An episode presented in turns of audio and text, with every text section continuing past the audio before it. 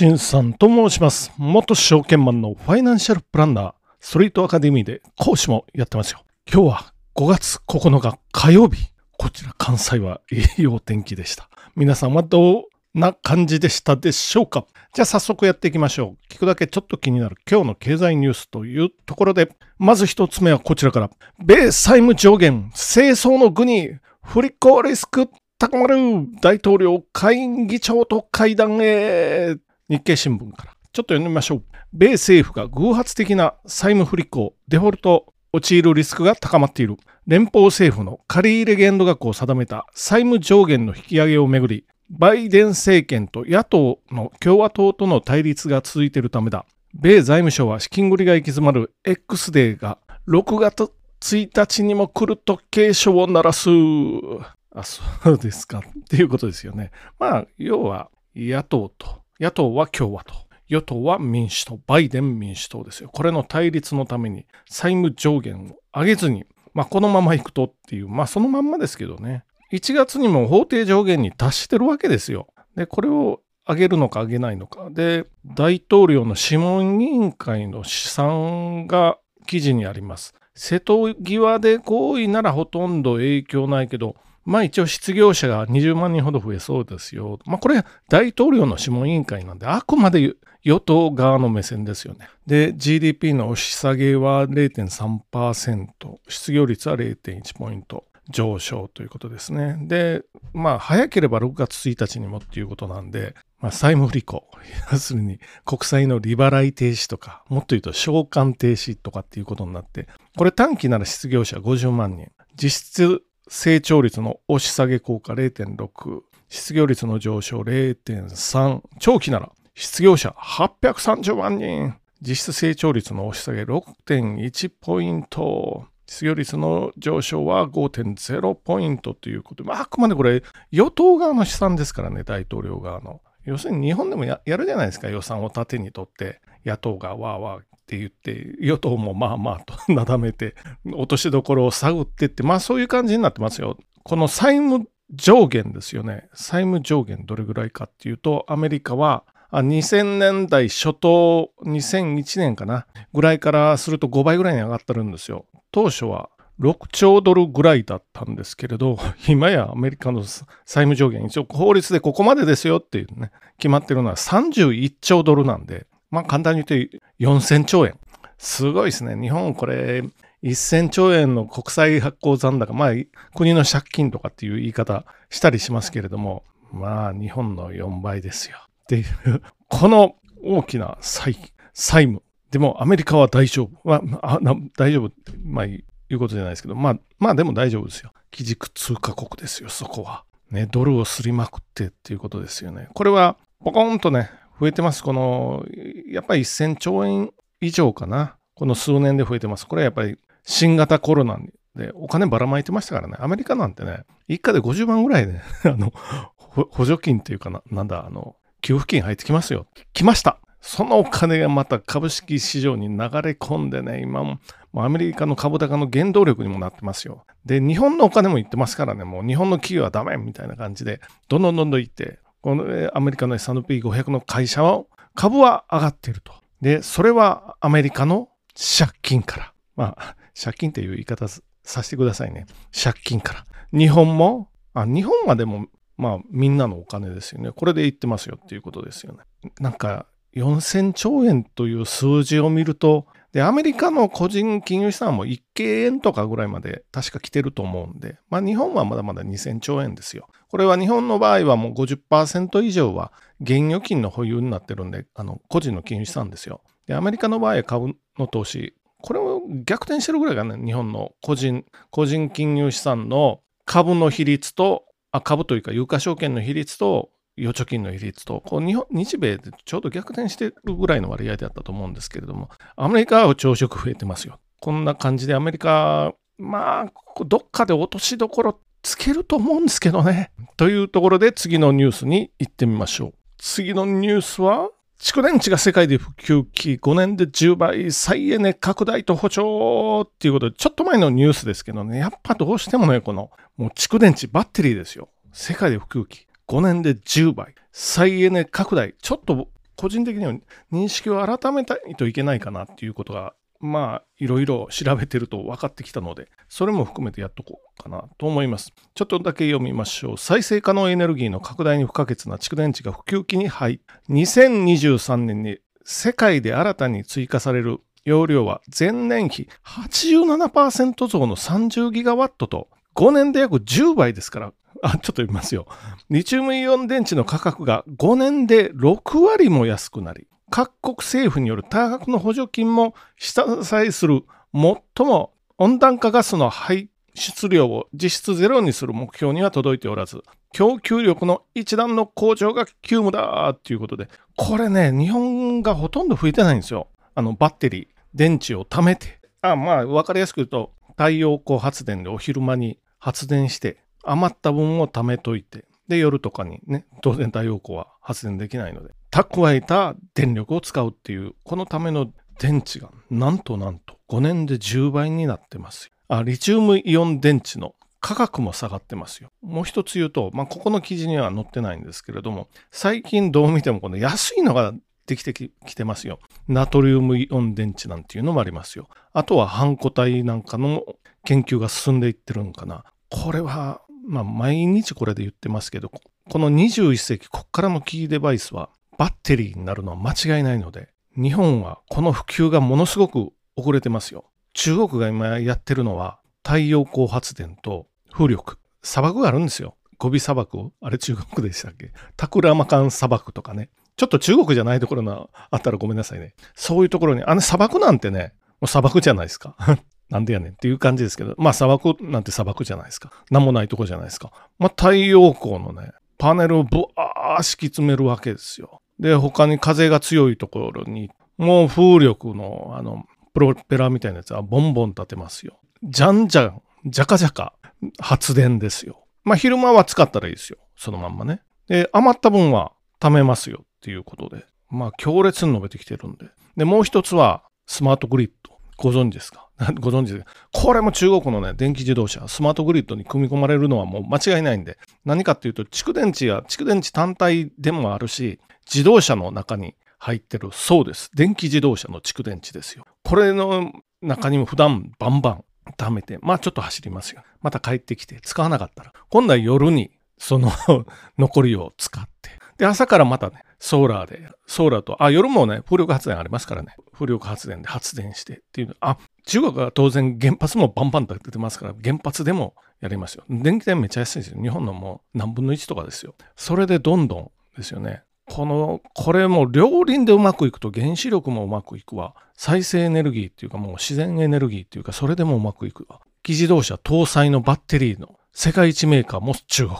電気自動車の世界一メーカーも中国。もうテスラの何倍もの規模になってますよ。テスラは、テスラははっきり言ってやばいかもしれない。ヨーロッパは遅れてる。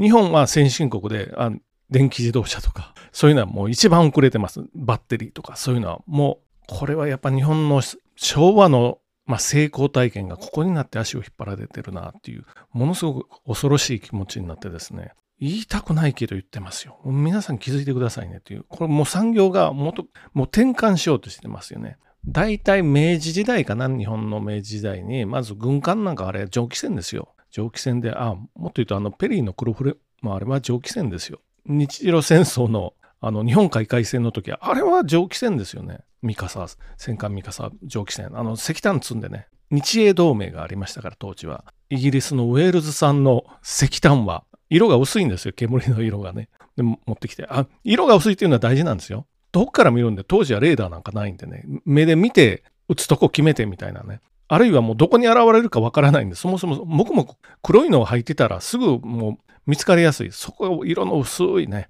イギリスのウェルズ産の石炭を西英同盟、イギリスもロシアを警戒してましたから、輸入させてもらってみたいな、そういうところ、あ、まあそれがそれが蒸気船ですっていうお話ですよ。そっから先、まあ、重油というか、まあ、内燃機関ですね、スチームエンジンからガソリンエンジンに変わり、今度は一気に電気モーター、蓄電池、もうこの世界、あと太陽光とか風力とか、もう燃料もね、少なくて済むとかいらないとか、そういう世界になった時に、日本はこのまま負け続けるともう国が消滅しますよっていう、そのぐらいまでの瀬戸際に追い詰められてるかもしれないです。で、日本の電気自動自動車というか、もう自動車産業自体が遅れまくってる感がありありなので、これはまずいぞと、昨日も言いましたけどね、あの、昨日のは昨日のでまた聞いてみてください。っていうことなので、毎日毎日のようにこの乗ってきてます、日経新聞に。EV。EV っていうのは電気自動車、モーター、再生エネルギー。そういうので、ちょっとね、我々のこの昭和の成功体験からかなり違うところに進んでいってるぞっていうので、まあこのニュースを取り上げてみました。じゃあ最後のニュースいってみましょう。最後のニュースは NVIDIA が先行投資する6大分野 AI の次の成長の種は CBI インサイツから浮き沈みの激しい半導体業界では新たな成長の種をいち早く見つけることが勝ち残りの鍵となる。米 NVIDIA は最近では暗号資産のマイニングの需要をつかみ、今は生成 AI、いわゆるチャット GPT というやつですよね。人工知能の波に乗ろうとしている。では、同社は次に何が来ると睨んでいるのだろうか。NVIDIA が睨むこの次の一手ですよ。同社が投資提携する企業を CB インサイツが分析すると AI を含めて6つの分野が浮かび上がった。6つ言いますよ。端的に言いますよ。もう10本。あ、機械学習。AI& 機械学習1つ目。自動運転。まあ、この AI と自動運転も言われてますよね。皆さんご存知でした。3つ目。クラウドデータインフラ。クラウドはちょっと最近ちょっと不振だと言われてますけど、まあ、クラウドですよね。で、デジタルツイン。これ後で言います。ヘルスケア。で、最後は6つ目。量子コンピューティングハイパフォーマンスコンピューティングっていうところですよ。AI 学習はね、今チャット GPT 全盛期なので、まあ、名前ぐらいは聞いたことありますよねっていう感じで。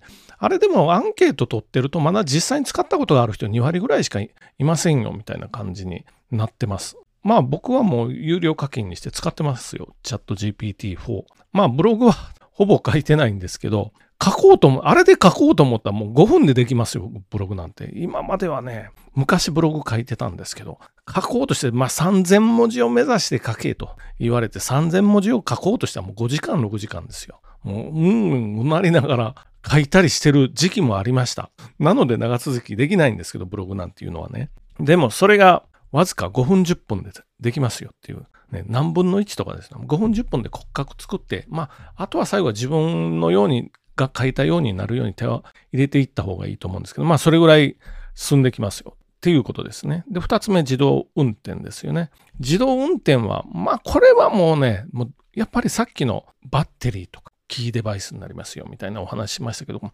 自動運転系のお話もですよね。なので、今ちょっとテスラが遅れかけてきたんですけど、とはいえ、テスラはソフトは常にね、スマホのように更新していくんで、テスラの目標は何台か何何十万台、何百万台っていう1000万台とかね、規模のところに自動運転のこのソフト、月額課金しながらっていうのがおそらく目標なんですよ。ということはそのテスラの車が1000万台普及して毎月例えば1万円ですよ。取ったら1000万台かける1万円って1000億円、1000億円ですから、まあ毎月1000億円ソフトウェア代で入ってくるかな。もうそれだけでもいいですよ、みたいな。それでやってるっていうことですね。それがじゃあ1000万台が2000万台になりっていう具合にずっとね、トヨタ、トヨタなら年間1000万台売りますから、トヨタならね。テスラはそれぐらいは売らないんですけど、というのを、まあ、おそらく目指しているということですよね。これで中国のメーカーとも、